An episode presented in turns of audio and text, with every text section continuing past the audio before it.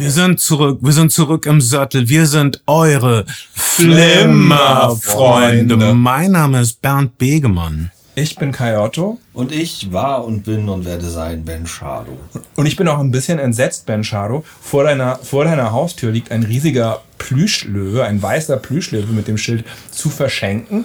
Und dein gesamter Eingangsbereich ist mit neuen Graffitis äh, verziert. Ist das die, die Ghettoisierung von Eimsbüttel? Ah, nee, der Löwe hat sich wirklich schlecht benommen. Er hat sich schlecht benommen, ja. ah. Okay. Und äh, aus ich, Rache hatte. Ich möchte nicht sagen, aber ein paar Türen weiter ist ein Kellereingang verziert mit so einer Art Dschungelwandgemälde. Wieso kommt niemand auf die kluge Idee, den Löwen vor dem Dschungelwandgemälde zu platzieren? Da würde er sich heimisch fühlen. Ich verstehe überhaupt nicht, wieso der Löwe da noch liegt, weil seit äh, diesem Tiger King, ach nee, das ist ja ein Tiger dann, ne? Wahrscheinlich, ja. wahrscheinlich wegen, weil Tiger King so populär war auf Netflix, will keiner mehr Löwen haben. Und äh, Tiere werden nämlich auch ganz schnell, ich meine, niemand kann sich noch an die große Opossum-Manie von 1976 erinnern. Tiere werden einfach ganz schnell auch unmodisch und ja, wir haben, wir haben untrendig. wir haben uns gerade über den Affen von Justin Bieber noch unterhalten, den er 2015 beim Zoll München abgeben musste dann eigentlich aus der Quarantäne wieder hätte rausholen wollen, Wochen später, und der jetzt aber in einem Zoo in Mecklenburg-Vorpommern weilt. Stellt euch dieses Leben vor. Für einen Augenblick möchte ich mal, dass ihr mit eurem ganzen, der neue Marktegoismus, dass ihr das mal hinten anstellt. Versucht doch einfach mal empathisch zu sein. Ihr seid Justin Biebers Schimpanse. Ihr wartet in München. Ihr wartet in München. Das ist schon mal scheiße. Ihr denkt, wann kommt Massa Bieber Sir zurück? Aber Massa Bieber Sir vergnügt sich währenddessen auf den Philippinen mit irgendwelchen Minderjährigen, die äh, Schweigeklauseln unterschreiben mussten. Und ihr wartet und dann kommt irgend so ein Münchner Zollbeamter mit einem Zollbeamten Schnauzbart auf euch zu und sagt, ah, du bist ja auch noch da. Hm, ich muss mal den Vorgesetzten fragen. Dann dauert das wieder ein halbes Jahr. Und jetzt seid ihr wo? Ich, mir, mir, mir bricht die Stimme. Ich kann es nicht sagen. Was ist aus Justin Biebers Affe geworden, Kai? Er ist in einem äh, Safari-Park slash Zoo in Mecklenburg-Vorpommern untergebracht. Ich glaube, es ist kein Schimpanse, sondern ein Kapuzinerhäffchen oder sowas. Also etwas, eine Nummer kleiner, kein, kein, äh, kein 99% DNA-Überstimmungsprimat, sondern etwas drunter. Hm. Trotzdem ist es ein Mensch. und der verdient nicht so behandelt zu werden. Alter, du denkst, du bist also Justin Biebers Kapuzineräffchen und denkst die ganze Zeit, es wird bestimmt besser. Es wird bestimmt besser. Und dann landest du in Mecklenburg-Vorpommern. Oh, die Ironie. Die bittere Ironie. Oh, ähm, ja, so schlimm kann es kommen, aber äh, was wird derweilen aus uns? Wir trauen uns zurecht nicht mehr aus der Wohnung und äh, schauen sehr viele Superheldenfilme und Serien und äh, ab und zu schauen wir einen Marvel-Film und danach einen DC-Film und denken, okay, Zack Snyder wollte irgendwie de, den Staffelstab aufnehmen von Christopher Nolan und wollte irgendwie was Dunkles gegen das Helle dagegen setzen. Aber das ist einfach nur düster und traurig, wenn Superman und Batman denselben Vornamen sagen von Martha oder so oder wie äh, Dawn of Justice auch immer. Es war einfach, das war einfach so, das war, das war einfach nur sehr deprimierend. Das war so trist. De sehr deprimierender Film. Äh, wahrscheinlich nicht weniger deprimierend durch die, die persönlichen Tragödien, die Zack Snyder um die Zeit ereilt haben. Dann später. Und offensichtlich ja. ist das, äh, führt das nirgendwo hin. Äh, meine ähm, Arbeitsthese, die ich jetzt voranstellen möchte und mhm. die ich einfach hier mal also hinlege und ihr könnt drauf rumtrampeln oder ihr könnt sie erheben zu euch in den Gedanken Olymp ist folgende, dass die schlichte Serie The Boys darin triumphiert, woran Zack Snyder gescheitert ist, nämlich ein halbwegs erwachsener, dunkler, zynischer Gegenentwurf zu der hellen Superheldenwelt, die wir von früher kennen. Das ist sicherlich nicht unwahrscheinlich. Was man, was man sagen muss, ist auf jeden Fall, dass The Boys all das erntet, was, was äh, 15 Jahre Superhelden-Kino gesät hat. Der Comic reicht zurück 2006. Äh, Garth Ennis, der auch Preacher geschrieben hat, hat es geschrieben und ist damit ein Jahr lang bei, bei DC gewesen, einem Unterlabel von DC, die damals gesagt haben, wir machen den Comic nicht länger, der ist uns zu dunkel und zu anti-Superhelden, das passt nicht in unser Portfolio. Und er durfte sich dann einen neuen Verlag äh, suchen. Und 2010 hätte es eigentlich schon eine Verfilmung geben sollen von Adam McKay, die äh, äh, äh dann endgültig 2013 sich verlaufen hatte. Und dann haben es äh, äh, Seth Rogen und Evan Goldberg gefunden oder übernommen, die damals schon Sony geraten haben, das, das Buch zu kaufen und haben die Serie produziert, hätten eigentlich inszenieren sollen und die haben halt auch schon Preacher gemacht, eine andere, andere, äh, andere äh, Comic-Verfilmung vom gleichen Autoren. Und man muss sagen, 2020 ist das Jahr, in dem es funktioniert, weil Leute die Regeln kennen. Es muss nicht erklärt werden, wie ein Superheldenuniversum funktioniert. Es muss nicht erklärt werden, wie Story Arcs funktionieren, dass jeder Held eigene Filme kriegt.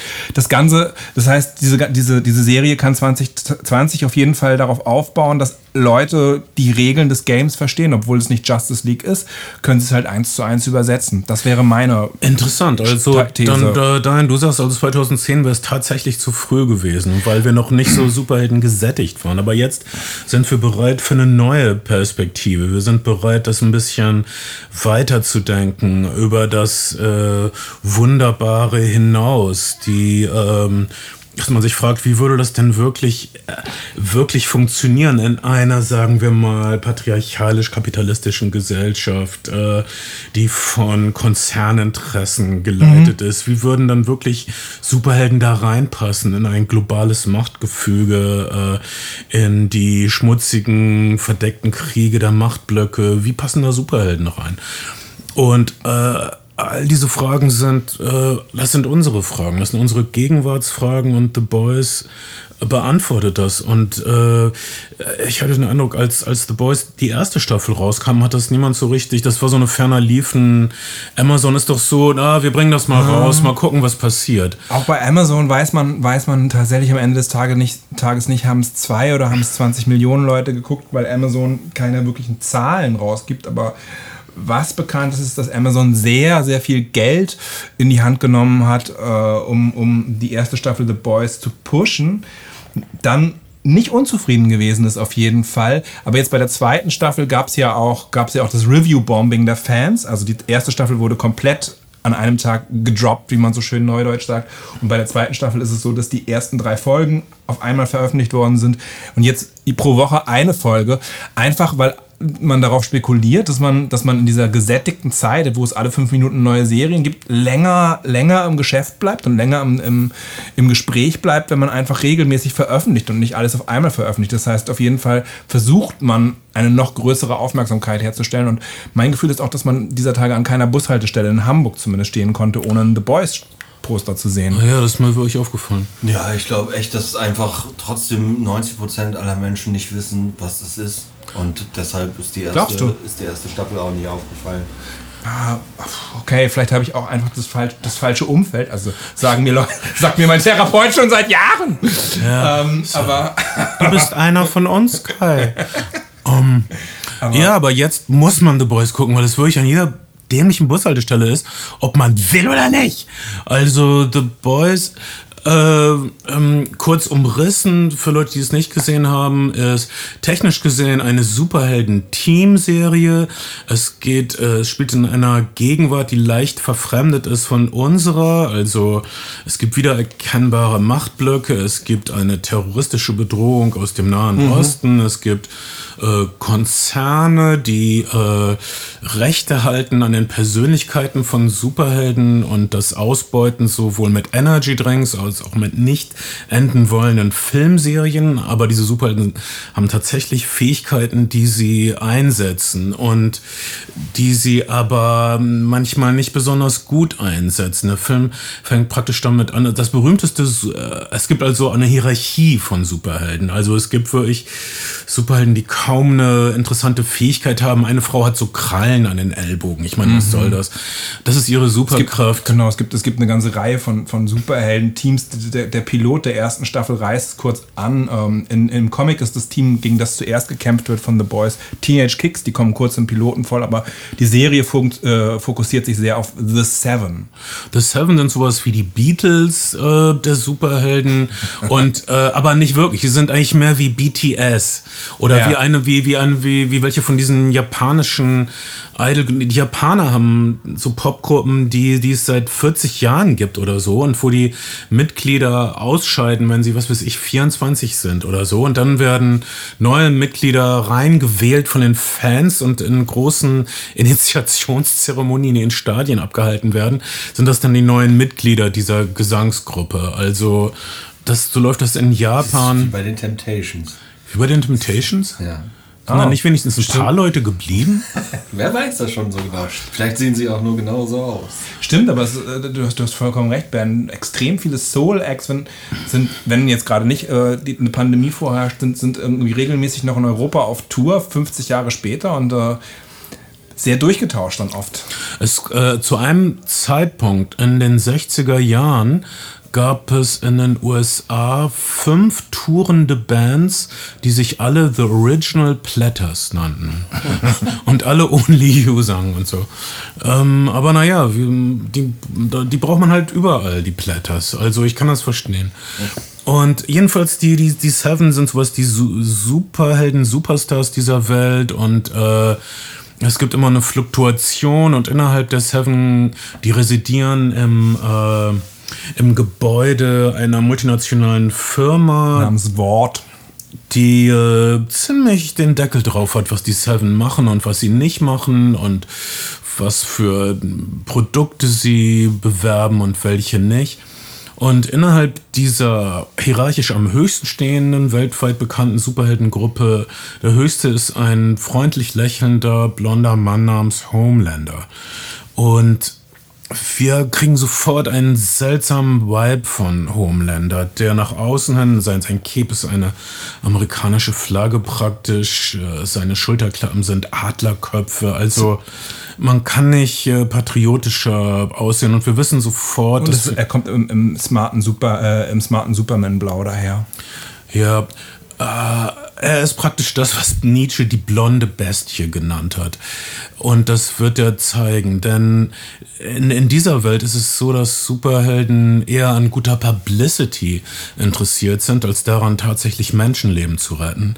Der Film fängt damit an, dass äh, wir einen ihrer Kollateralschäden aus nächster Nähe ähm, mitverfolgen. Äh, das ist wirklich eine schockierende Sequenz. Also wenn, wenn man die sieht, dann ist man entweder dabei oder man sagt sich, das ist eklig, sowas will ich nicht sehen. Also ein, ein, ein junger Mann sagt Tschüss zu seiner Freundin und will ein Abschiedsküsschen geben. Sie ist äh, mit einem Fuß vom Gehsteig runter und dann äh, zerplatzt sie in einem großen, blutigen Platsch. Das. Und dieser junge Mann hat nur noch die, ihre Hände in den Händen, ihre abgetrennten Stümpfe. Aha. Und was ist passiert? Ein echt schneller Typ namens A-Train, der sowas wie The Flash in diesem Universum ist, ist einfach durch sie durchgerannt. Wie wir später erfahren, wollte er, wollte er unbedingt, musste ganz schnell zu seinem Drogendealer. ja, der, der, der, ähm, der Gore-Faktor äh, ist beträchtlich und in der zweiten, in der zweiten Staffel gibt es eine Folge, in, in der ein, ein Schnellboot in ein, äh, in einen Pottwal hineinkracht und mhm. einer, einer aus dem The Boys Team dazu überredet werden muss, aus diesem Pottwal-Kadaver blutüberströmt auszusteigen und nicht drin sitzen zu bleiben.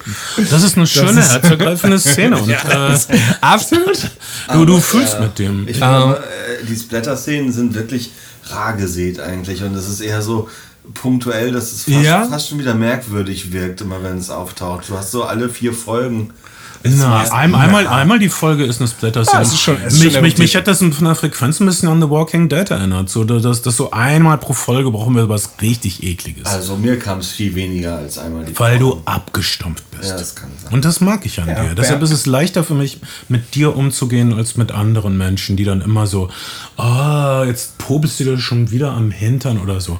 Du, du gibst mir sowas nie. Du gibst mir immer das, ich, du gibst mir immer das Gefühl, ich wäre willkommen und ich schätze das. Und ich finde die, die Physics der Splatter-Szenen merkwürdig. Also mhm. das ist irgendwie. Ähm, Erkläre. Äh, also Splatter-Szenen machen ja dann am meisten Spaß, wenn sie total übertrieben sind und hier sind sie genau mittendrin. Sie sind nicht übertrieben, aber, mhm. aber Sachen fliegen unrealistisch. Also wenn ein Kopf platzt, dann, dann platzt er nicht, wie, wie ein Kopf in Wirklichkeit platzen würde. Das weißt du gar nicht. Du, du weißt es nur, wie es David Cronenberg in dem Film Scanners gemacht hat. äh. Ähm, wir haben noch, komm, sei realistisch, du hast noch nie einen Kopf platzen sehen. Äh, darüber möchte ich nicht mit dir sprechen. Ich habe mm. ähm, sowas ähnliches mal gesehen. Aber das oh, Kack die Wand dann. Glaube ich nicht so richtig. Äh, das ist doch nicht wahr, Ben. Ich habe mal gesehen, wie ein Mensch verpufft ist. Weil er Was? in eine Oberleitung von Zügen gekommen ist. Was? Ja. Oh. Was? Ja. Wann? Das ist lange her, da war ich so zwölf oder dreizehn. Oh mein ja. Gott. das sah nicht so aus wie Boys. Okay, aber, aber können, von euch zum lass ersten Mal. Lass uns, lass uns, lass uns, Nein, ich will das jetzt hören. du hast dabei, als du bist doch die, die ganzen Jahre, die ich dich kenne, bist du also tief traumatisiert. Ach, überhaupt nicht. Du hast als ähm, Kind gesehen, wie ein Typ verpufft ist. Wie sah das aus? Ne, also es ist wirklich, der ist halt, äh, es war ein Bahnarbeiter, der auf, dem Bahn, auf der Bahn gearbeitet hat, oben auf dem Dach und ähm, der halt nicht aufgepasst hat. Und ähm, der ist wirklich binnen Bruchteilen einer Sekunden, Sekunde war, sah der aus wie eine schwarze Puppe. Also einfach, ähm, der ist zusammengesackt und sah aus wie, wie, so, ein, wie so eine Feuerwehrübungspuppe. Da war einfach, das ganze Wasser ist halt sofort verdampft. Mein ja, Gott. Es ist bestimmt für niemanden gut, das zu sehen und insbesondere nicht für zwölf Jahre alte Kinder. Mann. Ich bin, hey, ich bin überhaupt nicht traumatisiert. Hey, und es ist überhaupt nicht so schlimm. Du bist traumatisiert, jetzt sei ruhig. naja, auf jeden Fall. Lass dir erstmal helfen. Es ist, äh, sehr, Komm mal her. Es ist sehr unrealistische. Es sind sehr unrealistische. Ich, ich, ich, ich, ich, ich verstehe deinen Punkt. Also, also man, man will schocken durch Realismus, auf der anderen Seite will man auch, dass es lustig ist. Aber man will ja auch Comic-Gewalt, oder? Also, ja, man also will Comic-Gewalt. Ja, aber ich finde halt, das trifft, es trifft den Ton nicht richtig. Okay. Ich, Egal. Ich war, ich war ganz zufrieden mit, mit, der, mit der schnellen, eruptiven Gewalt. Gerade wenn Homelander tötet, dann hat es sowas von japanischen Samurai-Filmen. Dann zack, Kopf ab. Äh, oder in zwei geteilt. Ich finde, es äh, mir hat es ganz gut gefallen, wenn man, wenn man das über Gewalt sagen darf. Äh, Punkt.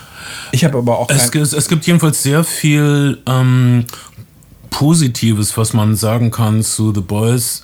Und eine der positivsten Sachen ist Elizabeth Shue, unsere Lieblingsschauspielerin aus Leaving Las Vegas mhm. und Piranha 5. Mhm. Keine Ahnung.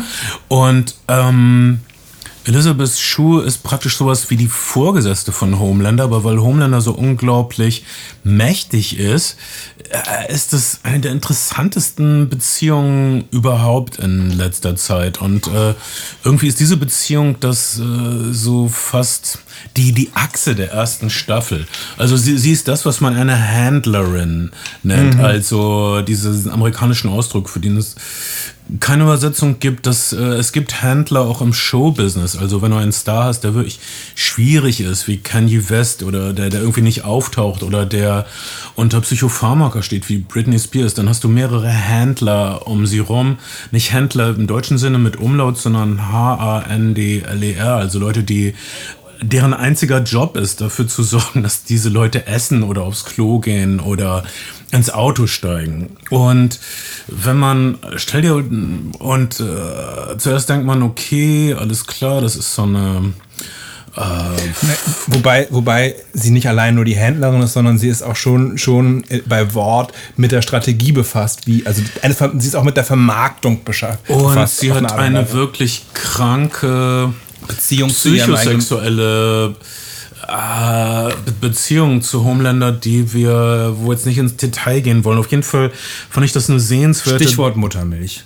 Ich fand es eine durchdachte, interessante, perverse Psychologie, ähm, die einem allerdings klar macht, dass die, dass das The Boys nicht nur ähm, Superheldenmythen äh, auf, den, auf die Füße gestellt sind, sondern es ist, äh, es ist viel weniger eine Superteam-Superhelden-Serie als sowas wie eine gewalttätige Satire, diese, äh, die, diese Show. Also ich, ich bin weniger an X-Men erinnert als an Paul Verhoeven-Filme wie Robocop. Mhm. Also es, es ist fast eine ähnliche Welt. Es ist eine hyperbrutale, futuristische Welt, die von Konzernen beherrscht wird äh, in der man von einem Augenblick auf den anderen aufgrund der Laune eines mächtigen Menschen oder Wesens äh, sterben kann auf die brutalste, schmerzhafte Weise. Das äh, ist die Fallhöhe in dieser Serie. Jeder Charakter kann immer sofort dauernd brutal schreiend in einem Schwall von Blut eingehen. Wobei ich sagen würde, dass der Unterschied zu einer, zu einer reinen Satire der ist, dass, dass äh The Boys die Frage stellt, was würde es eigentlich bedeuten, ein Superheld zu sein und an seinen Charakteren interessiert ist. Also die Frage ist, gibt es sowas wie, wie äh, posttraumatische Störungen bei Superhelden, die zu viele Menschen getötet haben oder sterben haben sehen? Wie geht man als, als Superheld mit den eigenen Fähigkeiten rum, einerseits quasi gottgleich handeln zu können, andererseits auf eine Art und Weise ein Freak zu sein. Diese, diese Fragen von Superheldenpsychologie, die hat man auch in den düstereren und, und, und, und ernsteren Marvel-Filmen und, äh, und vor allen Dingen auch DC-Filmen so, finde ich, nicht beantwortet bekommen. Ja, weil da gibt es einfach immer zu viele Sensationen abzuarbeiten. Und hier, weil man, und das ist wieder so eine Parallele zu The Walking Dead, man hat halt pro Folge wahrscheinlich nur Budget für mhm. ein, zwei super spezielle Supereffekte. Acht, also acht Drehtage hatte die erste Staffel pro Folge. Ja, das mit ist kleinem Geld und kurz, die zweite Staffel also, zwölf Drehtage immerhin. Also, äh, immerhin, da haben sie also aufgedreht, weil sie wussten, dass sie da einen kleinen Goldfisch an der Leine hatten. Und äh, also gibt es viel Psychologie, Leute reden mhm. und packen seltsame Faktoide über ihre Vergangenheit aus. Das ist aber immer interessant und nachvollziehbar und wir ähm, folgen unserem Helden kann man nicht sagen. Der junge Mann, der mit diesen beiden Handstümpfen mhm. zurückgeblieben ist, gliedert sich also ein in diese, in diese titelgebende Gruppe namens The Boys. Das sind Leute, die ein Hühnchen zu rupfen haben mit Superhelden, deren äh, da ja. Und, und, und die sich rächen wollen an Superhelden und die Superhelden töten und abschaffen wollen. Das, äh, da habe ich gedacht, die beiden Hauptprotagonisten, The Butcher und Huey, auf, auf The Boys Seite, da fand ich die Motivation ein bisschen, bisschen altbacken. Das sind beides Leute, die im einen Fall den Tod ihrer Freundin und im zweiten Fall den vermuteten Tod ihrer Freundin retten wollten. Also es, sind, es geht in The Boys wahnsinnig viel um Mann, Frau, einmal auch um Frau, Frau, Frau Bindung und alle sehnen sich irgendwie auf eine Art und Weise nach Zweisamkeit und Familie. So, das scheint ein, ein Motor zu sein, den selbst, den selbst, äh, der, der selbst Home oder ein Motiv zu sein, das selbst Homelander nicht, nicht fremd ist, aber ich fand es einen etwas altbackschen Motor. Das gab es halt auch schon, schon äh, in Seven Men from Now in den, in den 50ern und noch viel früher, dass ein Mann besessen von, von einer Frau, die er vermeintlich verloren hat, auf Rache, Rachefeldzug geht. Fand ich ein bisschen, bisschen nicht 2020 oder 2019. Äh, Im Fall von The Butcher äh, dicker schottischer Akzent, der Anführer dieser Gruppe. Es ist unser mhm. beliebter Karl Urban, den wir aus Herr der Ringe kennen, den wir als äh, Pille aus, den, aus dem Star Trek Reboot kennen und den wir natürlich als Judge Dredd kennen, aber nicht wiedererkennen, weil er in Judge Dredd immer seinen Helm auf hatte, wie es sich gehört für einen ordentlichen Judge Sylvester Stallone. ähm, äh, Karl Urban ist äh, wirklich prima, finde ich. Dann ist es mir egal, ob das eine primitive okay. Western-Rache-Psychologie ist, die wahrscheinlich so nicht hinhaut. So, äh, es ist klar, dass Karl Urban das einfach machen muss. Und, und, und man, wenn man mit ihm mitmacht, dann äh, kriegt man ihn als gravitätisches Kraftzentrum dieser Gruppe und äh, man, man kann sich da einklinken. Absolut, absolut. Ich will er, er ist ein Rachedynamo. Ich will auch nicht, ich will auch nicht sagen, dass, da, da, da, da ist keine, dass keine die, Zweifel und kein Gezuck. Ich will, will nicht sagen, dass die, dass, die, dass die Motivation nicht funktioniert. Ich fand nur bei all dem, was die Serie versucht, an neuen und vermeintlichen Revolutionären zu machen, kommt, kommt die Motivation etwas altbacksch daher. Übrigens ein Unterschied zwischen Comic und Serie ist, dass The Boys in, im Comic auch äh, gewisse Superheldenfähigkeiten haben, die ihnen hier komplett abgenommen wurden. Und der Yui-Charakter in, äh, das ist auch ein äh, Fun Trivia Fact, ist im Comic äh, von Simon Peck verkörpert. Im Sinne von, der Zeichner hat, Simon, hat Simon Peck als Vorbild für die Figur genommen. Und Simon Peck spielt hier den Vater von Yui. Und ist Schotte und ist Verschwörungstheoretiker. Und da habe ich gedacht, okay, krass, 2006 Glaubt ihr auch mhm. manchmal, dass, dass diese ganzen Verschwörungstheorien, die in den Mainstream durchgesickert sind, dass solche Serien wie Akte X und, und mhm. Superheldengeschichten einfach massiv das katalysiert haben und befördert haben, auf dass Leute das, dass Leute das glauben? Ja, auf jeden Fall. Ja, die, die Leute, die an Ex-Menschen glauben, das ist eins zu eins der Plot dieser klassischen Science-Fiction-Serie Invasion von der Vega. Äh, und also okay, da, da würde ich gerne eine Theorie zu äh, okay. in den Raum stellen. Äh, das Problem mit den Verschwörungstheorien, die jetzt Mainstream sind, kommt daher, dass die Spießer jetzt Zugang zu dem haben, was man früher Underground-Kultur oder Gegenkultur nannte. Und sie können es nicht verarbeiten. Sie ah, kommen nicht damit klar. Also, wenn du ein Typ in den 70ern gesagt hast, ja, Echsenmenschen, Illuminati, dachte er, ja klar, ich zieh noch einen durch.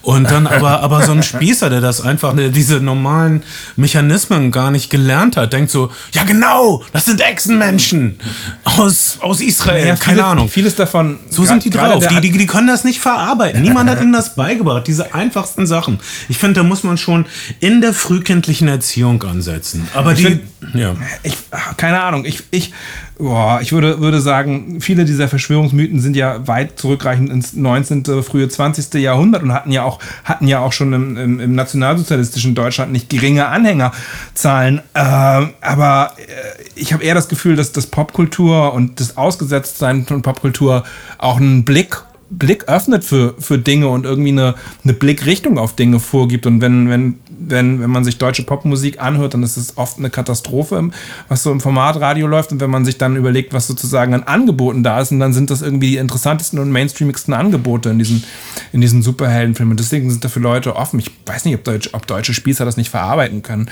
Deutsche Spießer haben ihre eigenen Vorgärten verarbeitet, die sollten einiges abkönnen. Du lässt sie also nicht vom Haken. Okay. Ich weiß, ich kann das, das ist, weil du noch nicht so altersmilde und abgefuckt bist wie ich. Ich meine, es ist eine, es ist, es ist eine spannende, spannende Theorie, aber ähm, ja. okay, vielleicht werden wir, werden wir nicht äh, irgendwelche abseitigen Verschwörungstheorien, die es in die Mitte der Gesellschaft geschafft haben, äh, auseinandernehmen können heute. Aber ich habe hab das Gefühl, Popkultur hat, hat ihren Beitrag dazu geleistet. Das haben andere Leute auch ähm, so eloquent. Pro, pro, profunder, äh, profunder dargelegt als, äh, ich, als ich hier. Analysiert. Nein, ich finde, ich höre dir lieber zu als irgendein so Schnarchsack auf Deutschlandfunk. Aber trotzdem. Ähm. Ich habe ein bisschen die Hoffnung, dass sich das äh, tot rollt. Ähm, weil es einfach irgendwann überhaupt nicht mehr äh, spannend und mysteriös ist, wenn, wenn jede Verschwörungstheorie oft genug erzählt wurde und wirklich jedem bekannt ist, dann ist da, dann fehlt einfach komplett das Geheimnis und dann kann man nicht mehr, nichts mehr wissen, was, was andere Leute vielleicht nicht wissen und dann ist, das, dann ist der ganze Spuk vorbei, glaube ich. Okay. Was mich am meisten an Verschwörungstheorien nervt, ist, weil sie den Blick für die wahren Wunder der Welt, die tatsächlich existieren, wenn wir einfach nur um die Ecke oder aus dem Fenster gucken, äh, dass wir das nicht mehr wahrnehmen, weil wir uns, ich meine, irgend so einen Scheiß zu glauben, den man sich drei Sekunden vorher ausgedacht hat. Das ist eine, das ist eine ganz, ganz spezielles Temperament, das zu nichts Gutem führt. Mehr kann ich dazu wirklich nicht sagen. Aber mh, mm, das ist jetzt nicht unser Problem. Nein, es sei denn, man ist Koch. Dann geht das ganz Ja. Äh, dann, äh, nein, aber dann, das, also meine, nein, die Sache ist, dass dieser Typ, der sich die QAnon-Theorie ausgedacht hat, weiß, dass es scheiße ist, aber der ist jetzt so wahrscheinlich drin, damit seine kryptischen Tweets abzusetzen oder seine Reddit-Threads abzusetzen, dass er äh, da so dran glaubt und, er, und, der, und weil so viele Leute an seinen Scheiß glauben, glaubt er auch dran. Und er hat ja diese neue Realität geschaffen. Und das ist also wahrer als diese. Oh Gott, tut mir leid, jetzt bin ich ins Kaninchenloch gefallen. Hol mich hier raus. Also, also äh, wir, waren, wir waren bei der US-amerikanischen Erfolgsserie The Boys die in der zweiten Staffel bei Amazon Prime zu sehen Wo du ist. angedacht hast, ob die nicht schuld ist an den ganzen Verschwörungstheorien. Nein, die, die, Ja, ich The Boys, verstanden, was du The, Bo. The Boys versucht natürlich an vielen Stellen schon den Zeitgeist zu surfen. Es wird, es wird also äh, einer, einer aus der Crew, muss man sagen, auch eine sehr, sehr ekelhafte, äh, also ich möchte niemanden diskriminieren, aber sehr ekelhafte Sexszene, als, als äh, The Deep ein Mädchen abschleppt und, und es an seinen, an seinen äh, Da, da, da, da, da, Kiemen- da, da, da, seinen da ist eine junge, vielversprechende Superheldin, die unbedingt aufgenommen Das- werden das- das möchte. auch, und, ja. und dann ist sie schockiert zu erfahren, dass es sowas wie eine Besetzungscouch bei The Das- Seven das- gibt. Und damit beginnt es sie, in der ersten Folge, ja. Und dass sie nur an dem Aquaman von, von äh, The Seven vorbei kann, der hier The Deep heißt und der irgendwie eklig ist. Und der aber auch voller Selbstekel ist und der, dann kommt wieder meine Satire-Theorie, betreffs The Boys voll zum Tragen, der dann später, jetzt in der zweiten Staffel, so eine, Bei Scientology so, gelandet so eine ist. Art, bei so einer Art Superhelden-Scientology äh, landet. Das ist ziemlich lustig. Das ist- das und ist- das ist, das ist aber auch ein bisschen so, als ob die Macher sagen so, was, was für ein verrücktes Phänomen unserer kulturellen Welt gibt es denn noch, was wir hier verwursten Klar, können? ich mein, man muss ja auch sagen- Schauspieler sind bei Scientology, das bauen wir doch mal ein. Genau. Aber Gescheiterte, meine, es ist strauchelnde auch- Schauspieler sind bei wirklich eine- Scientology. Eine, eine tolle Superheldeneigenschaft, Fische verstehen zu können. Oh ja. Das, das, das ist, Sinnlos das ist, wie irgendwas, das ist, das ist, das ist fantastisch und es, die, die, äh, kein Fisch, aber die, die Befreiung des Delfi- Delfins ist auch fantastisch. Aber worauf ich hinaus, was ich Szene ich eklig fand, war, war die in der, glaube ich, sechsten Folge der ersten Staffel, in dem ein Mädchen äh, seine Kiemen fingern möchte und wir das, wir das sehr ausführlich gezeigt bekommen, wie sie ihm in die Kiemen ihre Hand einführt. Und ähm, hey, ich bin ähm, äh, Fischpornografie, nicht meine Baustelle, muss man einfach an der Stelle deutlich sagen. Habe ich jetzt gelernt, weiß ich jetzt. Das erfolgreichste Video übrigens auf weiß.com ist jahrelang äh, über eine äh, japanische Produktionsfirma gewesen, die äh, Frauen dabei zeigt, wie sie sich Aale einführen. Das ist überhaupt kein, kein realer Fetisch, das hat sich irgendjemand in Japan ausgedacht und hat eine Produktion darum gegründet die einigermaßen erfolgreich äh, läuft und die Weiß hat natürlich ein Video darüber gemacht und das ist bis so vor vier oder fünf Jahren das allererfolgreichste Video auf weiß.com gewesen. Frauen, die sich Aale Ja, einführen. bravoweiß.com. Ich hoffe, ihr seid stolz auf euch. Ja. Gott. Ähm, Aale, nicht Wale. Wale, Wale, wär, Wale, Wale wäre. Also Spider-Man hatte mal ja einen, hatte einen Superschurkengegner namens der Aal. Was war die Superschurkenfähigkeit von der Aal? Er war glitschig. Man konnte ihn nicht verhaften. Die Polizisten fassten ihn an. Oh, der Aal ist mir wieder entschlüpft. Ich meine, Spider-Man hatte echt ziemlich. Einige von seinen. Superschurkengegnern haben wir wirklich unterstes Regal. Da habe ich mich aber, ne, so, äh, du, du hast ja mal im Podcast erzählt, dass du, dass du es toll findest, dass du jetzt die Helden deiner Jugend auf der Leinwand sehen kannst. Und ich denke so, ich bin in den 80ern groß geworden, ich habe halt so franco-belgische Comics und Semi-Funnies zu sehen bekommen und habe ich erinnere, dass ich mal so zwei Stapel, eins von einem zehn Jahre älteren Cousin und eins von einem, von einem Nachbarn, der ausgezogen ist, mit so Superman-Heften gesehen habe. Aber in meiner Jugend waren US-Superhelden kein Thema. War, war, das, war das zur Zeit des Richard Donner-Films? Gab es die Hefte äh, käuflich? Also gab's, war, war das ein Ding? Es war eine ziemliche Sensation, als Marvel Comics auf einmal am äh, Kiosk zu kaufen waren äh, in den frühen 70ern. Das war eine ziemliche Sensation. Ja, es gab Superman und Mickey Mouse und als dann auf einmal Marvel Comics äh, rauskommen in der Neuauflage, es gab sie schon immer, aber in ziemlich schlechten, rein schwarz-weißen, schlecht Genau, gedruckten ein- Heften.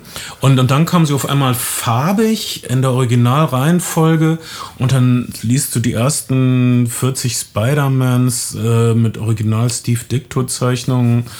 Äh, das war toll. Und äh, das, das war eine kleine Sensation. Und es ist dann aber wieder verschwunden, habe ich das Gefühl gehabt. Oder, ich, Dann- oder vielleicht ist mein Kopf wieder weg, ja. Ich habe ich hab halt äh, Ips, Mickey Mouse und Fix und Foxy gelesen, plus die üblichen Verdächtigen aus äh, Frankreich, Belgien, also Lucky Luke und ein bisschen Asterix. Ja, und wenn du dann Glück hattest, hattest du dann noch zum Beispiel ein Valerian war für mich eine super wichtige Serie, weil äh, um ehrlich zu sein, zum Beispiel in so eine Serie wie Valerian, wo es jetzt auch einen Film gab, der das meiner Meinung nach nicht das Wichtige traf, was ich aus Valerian gezogen habe. Zum Beispiel ein Valerian ist eine Science-Fiction-Serie. Äh, das, das hat mir als als Zehnjährigen oder so das Ideal einer äh, heterosexuellen Paarbeziehung gezeigt. Also das das sind ein Mann und eine Frau, sie steuern gemeinsam ein Raumschiff, sie haben keine Hierarchie, sie äh, necken sich ein bisschen, aber sie arbeiten gut zusammen, sie unterstützen sich, sind frei. Da dachte ich mir, toll, so möchte ich das mit einem Mädchen haben und nicht immer dieses Schubsen. was wir, also das, naja, das, also naja, man kann lernen aus Comics, würde ich davon sagen. ganz schön viel geschubst. Es wurde viel geschubst und die Paarbeziehung war auch scheiße. Ja, die, die scheiße. die, die, die ging von Luc Besson aus. Es war eigentlich so eine völlig. Das ist das Hauptproblem, was ich mit der neuen Valerian-Verfilmung habe. Also, das ist im Grunde. Valerian ist hier ein Playboy, der immer rummacht und das ist das Problem. Da spricht Luc Besson, glaube ich, von sich selbst, aber nicht von dem Comic Valerian, der eher so ein bisschen äh, mo- modernen Hipster schnuffelig war. So von wegen, okay, so ist der Comic Valerian drauf. Ähm, aber äh, Hey, aber nichts ist so schlimm wie Till Schweiger als Lucky Luke. da. Hast du diesen Film gesehen? Ja. Ich habe Ich habe den, ich hab den, hab den auf einem Festival in einem Market Screening mir angeguckt, weil ich, ah, ich äh, finde Western Comics und Lucky Luke insbesondere ist halt einfach so ein, so ein so der, der erste Kinofilm, den ich als Kind gesehen habe, ist, so ein, ist der Lucky Luke Kinofilm in den, in den 80ern gewesen. Ist das ein Zeichentrickfilm? Ja, ein Zeichentrickfilm. Nicht die Terence Hill-Version. Nee, nee. Der Zeichentrickfilm, der, der wieder veröffentlicht worden ist, in, in, war in den 80ern ja häufiger so, dass Kinderfilme nochmals ins Kino gekommen sind. Ja. Genau. Ich habe es gesehen, es war schlimm. Okay, le- le- also äh, The Boys, Entschuldigung. Hattet ihr bei, äh, äh, bei der Serie auch das Gefühl, dass es überhaupt keinen Sympathieträger gibt in den Naja, Charakteren? alle Ja, ich Charaktere. finde die alle sympathisch. Ich finde viele, ja, ich finde, die sind interessant und man mag dem folgen und, äh, und, und alle, einige haben einen sehr definierten Musikgeschmack. Mm, Die sind aber natürlich alle gebrochen und sie haben alle ihre dunklen Seiten. Also Yui zum Beispiel, der entdeckt, dass er durchaus in der Lage ist, jemand aus dem Seven umzubringen und auch später noch zu morden. Ähm, und äh, ja, ich finde, das sind alles gebrochene Persönlichkeiten, was man, was man halt so aus neuen Serien auch kennt und auch aus, aus, aus äh, Genrefilmen schon kennt, aber ich mochte denen gerne folgen. Ja, wir sind jetzt im Stand äh, bei der vierten Folge der zweiten Staffel. Wir wissen nicht, wie es weitergeht. Wir wissen nur, Genau. dass die große Neuerung der zweiten Staffel ist ein neuer Charakter namens Stormfront. Äh, die, wo es Homelander gar nicht so recht ist, dass die dazu kommt. Und wir, wir denken, wir, wir verstehen Stormfront. Das ist diese, diese junge, freche Frau, die äh, komplett äh, internetaffin und besessen ist, die tausende von Follower hat, denen sie dauernd irgendwelchen Content droppt und die Mhm. Immer Facebook Live. forsch ist. Genau. Und äh, wir erfahren gerade, dass sie nicht das ist, was sie zu sein scheint. Äh, wir, wir sind erst mit Folge 4 zu Ende der zweiten Staffel, aber ich habe das Gefühl, sie wird sowas wie eine allegorische Figur Sie wird, fast. ja, sie wird eine allegorische Figur. Sie äh, steht für System, äh, systemischen Rassismus. Das, darauf deutet einiges nach der vierten Folge. Genau, systemischen Rassismus im neuen im Gewand. neuen Gewand. Und, ähm, und sie, sie äh, benutzt die Mechanismen, die Donald Trump auf eine Art und Weise benutzt hat, nämlich sich ins Präsidentenamt wählen zu lassen und den Leuten trotzdem zu erzählen, er ist nicht Teil des Establishments, sondern davor. Sie stellt sich also auch vor das Wortgebäude und, und möchte, möchte militante Anhänger dazu aufrufen, für das echte Amerika zu kämpfen. Und ähm, das ist so, das sind so Und sie ist, äh, es ist wirklich schockierend. Also, und sie, und sie bringt äh, Schwarze und Asiaten um. Also ist ein super rassistischer ähm, Charakter, nachdem sie ein paar Folgen lang super woke und vorne frisch, fröhlich weg rüberkam. Das ist äh, sehr interessant. Äh, Tabruch, sie ähm, bringt das neue Zeitalter auf den Punkt, als sie Homelander konfrontiert, der im Grunde ein sentimentaler Narzisst ist. Also ein, ein mörderischer Wichser, aber auch ein sentimentaler Narzisst. Sie sagt ihm, du willst unbedingt geliebt werden. Das ist so vernichtend, dass, dass sie ihm das sagt. Du willst also unbedingt von allen geliebt werden. Ich brauche aber nur 5% fanatische Anhänger, die wirklich angepisst sind. Ja, sie sagt sowas wie, es geht nicht mehr darum, die Leute zu ein und 50 Millionen Follower zu haben, sondern es geht darum, 5 Millionen Soldaten zu haben, Soldiers zu haben, die, ja. die mir folgen. Ähm, The, the, uh, the Boys nimmt ziemlich viel von solchen Sachen auf. Es, wird, es geht um, es geht um uh, Me Too. Um, um Klimawandel geht es jetzt explizit nicht, aber es geht. Kommt um noch, bin ich absolut sicher. es gibt bestimmt irgendeinen Klimawandel-Superheld, der dann irgendwie scheitert oder so. Weil er kann nicht gewinnen, offensichtlich. Um wenn ich mir die kalifornischen Feuer angucke. Ja, öfter mal den Waldboden haken. Das war ähm, echt Donald Trump. Ich finde das immer noch so, ah, diese Förster haben doch keine Ahnung vom Wald. Ich sag denn mal, wie das geht. Um, Genial. Alter. So, Donald Trump, der Typ ist einfach nicht seriös. Das sieht man doch. naja. Boris Johnson auch nicht, aber okay. Die armen Briten. Mir tut das so leid. Was, was fand ich Großbritannien Boris, Boris Johnson, toll? Boris Johnson, Gesundheit. Boris Johnson ist auf eine Art und Weise ja wenigstens noch smart, aber er ist natürlich trotzdem eine Katastrophe, eine menschliche, charakterliche Katastrophe und er kommt aus dieser gleichen Elitenschule, in der alle Tory-Politiker gewesen sind und die sie durchlaufen haben, in der man in irgendwelchen Initiationsriten in Jungsclubs äh, toten Schweinen Penis in diesen Maul steckt. Echt? Da, darüber, da, das war ein John Major-Skandal, dass er bei einem Initiationsritus mitgemacht hat. Und es gibt davon ein Foto, nicht explizit von seinem Penis, aber bei dem, bei dem alle Mitglieder einem toten äh, Spanferkel ihren Penis in den Mund stecken mussten. Achtung, Kids, John Major ist nicht John Mayer. Die Kids kennen auch John Mayer. Scheiße. John Mayer hatte mal Sex mit berühmten Schauspielerinnen, die er auch nicht mehr kennt. Ich, ich gebe auf. Hey, aber dann mit diesem Schwein, das, vielleicht ist das die, die wahre Wurzel dieser, dieser Black Mirror-Folge mit dem Schwein, wenn ja, du dich erinnerst. Ich, ich erinnere mich nicht, weil ich die Folge nicht gesehen habe. Okay, erste Staffel. Aber werde ich, ich es. erste Staffel, erste Folge sogar, oder? Ja. Die allererste. Okay, Full Disclosure, ich habe Black Mirror nicht gesehen. Echt nicht schlimm. Ich finde es kann, ich, schockierend. Ich, ich habe die andere Garth Ennis-Serie Preacher nicht Preacher, geguckt. Die, die weil, die, weil, weil die erste Staffel so öde ist. Ich habe einfach aufgehört nach vier Folgen. Ich, äh, viele, ich, viele, viele haben da, haben da ja auch gegen gehatet, äh, gegen diese AMC. Wird die noch besser? Ich habe ich hab gehört, ja, ich dass, dass sie dann besser wird. Ich, sie wird besser auf jeden Fall. Das kann man, kann man so sagen. Und ich muss auch sagen, das ist eine Serie, die ich tatsächlich auch als Comic, als, als, als äh, in diesen Collected Volumes gelesen habe, also nicht direkt zum, zur Veröffentlichung und, und äh, sehr gute gefunden habe und deswegen bin ich sehr heiß drauf gewesen. Und The Boys macht das, glaube ich, auch. Ist, man gewinnt bestimmt, wenn man, wenn man das Comic-Universum kennt, wenn man mhm. weiß, wer Teenage Kicks sind, wenn man Hintergrundgeschichten zu den Charakteren kennt. Ähm, aber, aber ich fand, ich, ich mochte die Serie echt ganz gern, ehrlich gesagt. Hm. Ich fand, mochte den, mochte den äh, Western Road Movie Vibe und die Gewalt und das alles, was Seth Rogen und Evan Goldberg so, so machen, so Figuren, die auf eine Art und Weise tragisch, aber auch immer sehr komisch sind und viel Tod und Gewalt plus Sex. Bei The Boys noch mehr Sex. Das, sind, das ist irgendwie eine ganz potente Combo. Die sind durch die postmoderne Tarantino-Schule der 90er gegangen. Ne? Wobei es echt, also mir kommt es manchmal bei den, äh, bei den Amazon-Serien so vor, als wäre das seltsam zusammengestückelt. Ich finde, ja. Also auch äh, gerade so, äh, so filmisches Stilmittel. Ich finde, ist äh, oft nicht stringent. Ich finde, finde, die Plots sind teilweise nicht notwendigerweise plausibel, aber immer interessant und sie versuchen uns immer noch irgendwas nebenbei zu erzählen und über aktuelle, über aktuelle gesellschaftliche Entwicklung, aber, aber ähm, die haben, sind halt auch bei acht Folgen pro Staffel. Ne? Ich finde, find, das ist mir eigentlich ehrlich gesagt lieber, als jetzt eine, eine Netflix-Superhelden-Serie mit 22 Folgen zu sehen, wo wie es sich wie Kaugummi zieht.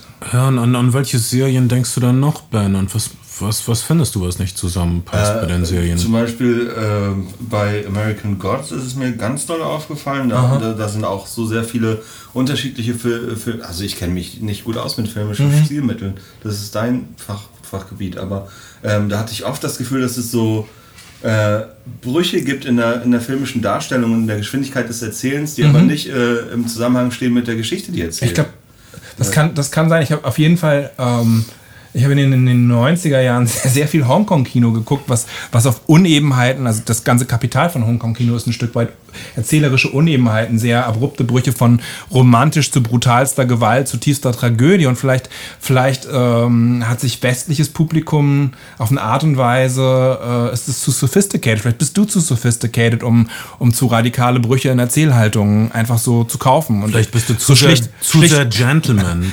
Schlichte Typen wie ich. Ähm, so ein Quatsch. Schlucken das einfach Aber, weg. Ne, zum, zum Beispiel bei The Boys, die, äh, ähm, es ist auch ein bisschen egal.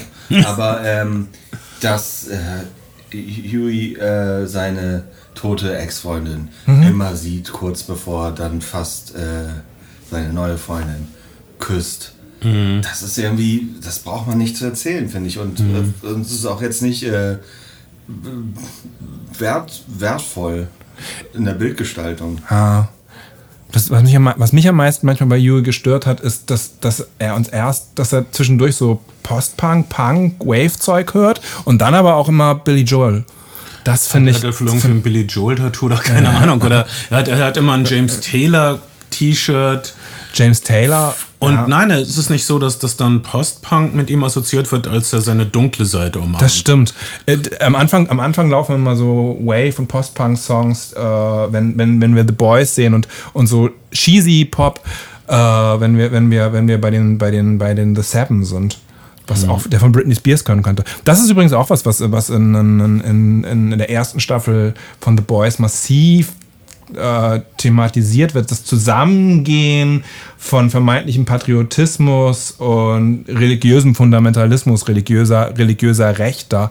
Also äh, wir, die, die, die, das, das, das, äh, die Behauptung ist, das wäre ein Geschenk Gottes, dass man diese Fähigkeiten erlangt. Wir erfahren dann später, es sind, es doch, sind doch Chemielaborgeschichten. Ja, das ist zwar eine Sache, die nicht ganz zu Ende gedacht wird. Es wird so angedeutet, dass die Superhelden hier verehrt werden wie Götter. Ich meine, wenn es äh, wenn es tatsächlich ein Wesen auf diesem Planeten gäbe, das Superman ähnliche Fähigkeiten hätte, dann äh, das, das wäre eine große theologische Krise, sagen wir mal so.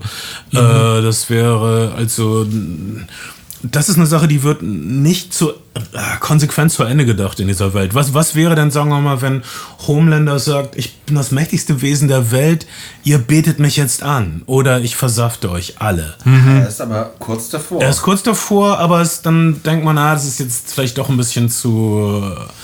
Äh, wir sehen auch Homelander als äh, Spielball. Er kann, bei all seiner Macht kann er nicht wirklich was gegen wirtschaftliche Zwänge ausrichten. Ja, äh, er, er, meinte, er hätte den vermeintlich smarten Move mit den Superterroristen begangen und die, die, äh, die Kooperation, äh, die, die, die große Firma ist ihm schon einen voraus. Aber das, du hast vollkommen recht, das ist nicht stringent zu Ende gedacht und man weiß nie, äh, gäbe es irgendeine Möglichkeit gegen Homelander anzukommen, wenn man wollte oder hätte Homelander, könnte Homelander sich zum Weltenherrscher aufschwingen, wenn er wollte. Das ist, das ist teilweise nicht stringent ausformuliert, so ein paar andere Ideen, wie dieser Superheldenpuff am Anfang, wo Sodom und Gomorra vorherrschen. Das wird auch nie wieder thematisiert. Die religiöse Rechte scheidet dann so ein bisschen, scheidet dann so ein bisschen aus mit der ersten Staffel. Ähm, Deshalb würde ich sagen, stecken es, viele es, Ideen es, drin, die. Nein, das, das ist aber das, das, das Wesen von, von Satire. Es werden Sachen angerissen, es werden Türen kurz aufgeschlagen, mhm. es wird äh, die schrägeren Ideen werden nicht wirklich eingebaut in diese Welt, weil das wäre zu heavy, es wäre zu. Mh, mm, es wäre ein zu großer Unterschied zu der Welt, wie wir sie kennen. Es soll die Welt, die wir sie kennen, äh, überspitzt dargestellt werden. Ja, und die Serie gewinnt natürlich auch mit diesen ganzen Ideen, weil sie dann teilweise erzählerisch, finde ich, sehr uneben daherkommt nicht immer nachvollziehbar. Die zweite Staffel meandert auch deutlich mehr als die erste, ist mein Gefühl. Mhm. Aber man guckt sich immer noch, immer noch sehr gerne an, weil man gerne an den Charakteren dran ist, weil das, was passiert, zwar nicht immer plausibel erscheint, muss es ja auch nicht im Film, aber doch sehr kurzweilig und unterhaltsam. Bis jetzt ist es noch nicht das gefürchtete zweite Staffel Schock-Horror-Syndrom wie bei Heroes. Heroes, oh Gott, ja. Oder auch bei Sons, bei Sons of Anarchy hatte ich das zum Beispiel auch so. Ich, ich liebte die erste Staffel total. Mhm. Und dann dachte ich, geht das hier nochmal weiter? also. Oder, oder Prison Break war, war so ein Fall, wo man, wo man gedacht hat, okay, fast ausgebrochen und dann, äh, dann ging es einfach völlig unplausibel Staffel um Staffel weiter. Mhm. Oder bei Prison Break und so mehrere Folgen. Wir brauchen eine Schraube. Alter. Alter. Mann. ich, also ich habe bisher noch nicht das Gefühl, dass ich unbotmäßig hingehalten werde.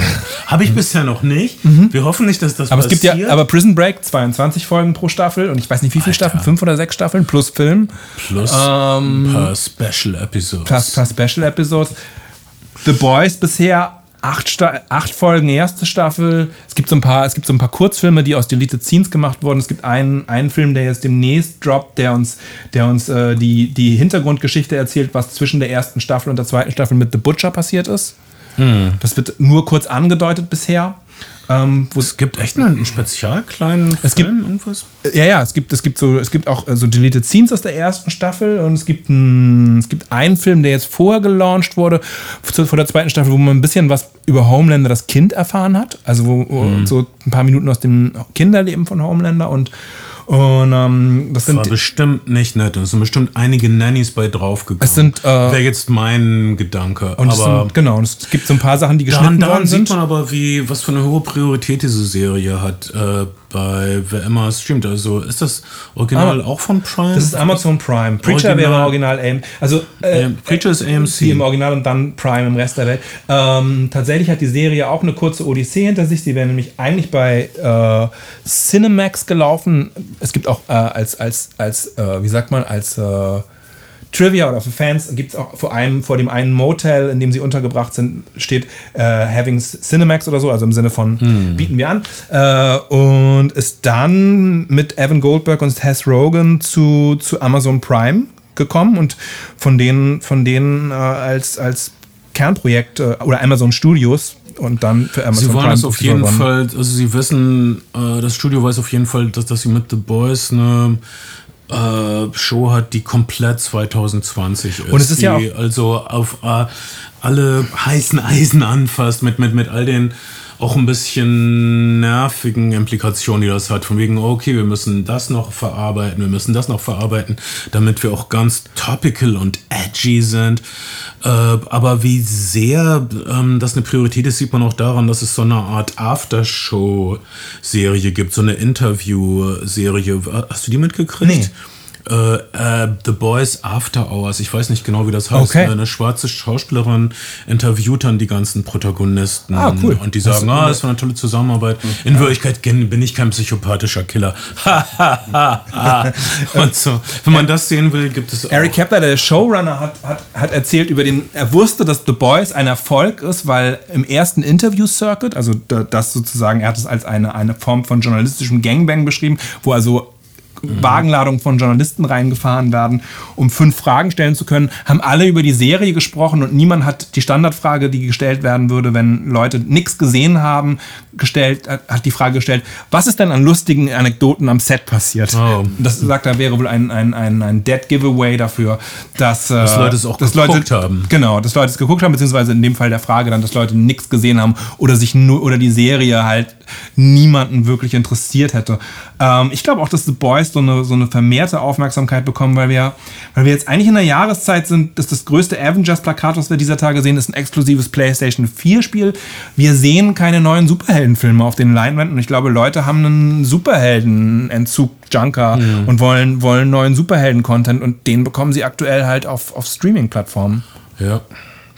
Also, ich kann nur sagen, The Boys super sehenswert. Besonders wenn man Filme wie Robocop, das Original oder Starship Troopers mochte. Ähm, Ist das Original in Deutschland noch ungeschnitten indiziert oder ist es vom Index runter? Man weiß es nicht. Ich glaube, es ist kürzlich vom In- Index runtergekommen, vielleicht. Bravo Bundesprüfstelle. Ähm, man kann die Welt von heute nicht verstehen, wenn man nicht Paul Verhoevens Robocop gesehen hat. Meine Meinung. Aber einige Leute sehen das anders. Ich glaube, es, ich glaube, es ist in der gleichen äh, Runde, de wie sagt man, vom Index verschwunden wie äh, Karateküsse blonde Katzen. Eine Shaw Brothers äh, äh, Produktion gemeinsam mit, äh, äh, wie, heißt der Anton Hof, Hof, Hofbauer, Hofbauer, Hofbauer, der deutsche Sexfilmer? Filmer? Atze, Atze Brauner? Nein, nein, Anton, Anton. Ah, da bist du mal Anyway, wieder weiter als. Karateküsse blonde Katzen, auch, äh, auch eine unbedingte Empfehlung. So wird auf jeden Fall meine Biografie heißen. Ja, zu Recht. Blonde Katzen. Was mich daran erinnert, wenn wir rausgehen, schauen wir erstmal, was aus dem Löwen geworden ist. Ja. Und streicheln ihn vielleicht sonst eine Runde. Nee, noch das da ist liegt. super unhygienisch. Aber äh, lass uns jetzt einen Pakt mit dem Schicksal machen. Wenn der äh, Kuschellöwe verschwunden ist, wissen wir, dass es Hoffnung gibt. Okay. Äh, in diesem Sinne, mit diesem schönen Gedanken, mit dieser friedlichen Schwingung würde ich diesen Podcast gerne beenden. Wir sind eure eigenen Flimmerfreunde. Bis bald. Tschüss.